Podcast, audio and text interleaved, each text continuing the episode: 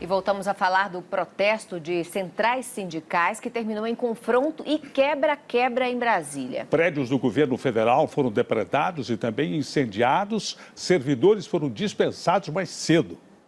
O Ministério da Agricultura foi o primeiro depredado pelos manifestantes. Eles colocaram fogo no prédio e destruíram um auditório.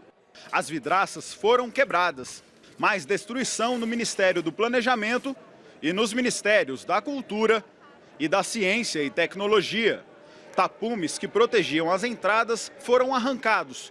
Até um tronco de árvore foi atirado contra este prédio. Paradas de ônibus também foram destruídas ao longo da esplanada dos ministérios. Alguns pontos ficaram bloqueados pelo fogo. Os carros de som que comandavam a manifestação foram retirados por causa das bombas de gás lacrimogênio. Algumas fora da validade, como mostram essas fotos. O confronto voltou a ficar intenso no meio da tarde. A polícia avançou. Muitas pessoas usaram placas de madeira como escudo. Os manifestantes seguiram em direção ao Estádio Nacional Mané Garrincha. A polícia também foi saindo aos poucos. Sobrou só o cenário de destruição no centro do poder. Pouco a pouco, os manifestantes foram recuando, até que no final da tarde partiram em direção à rodoviária.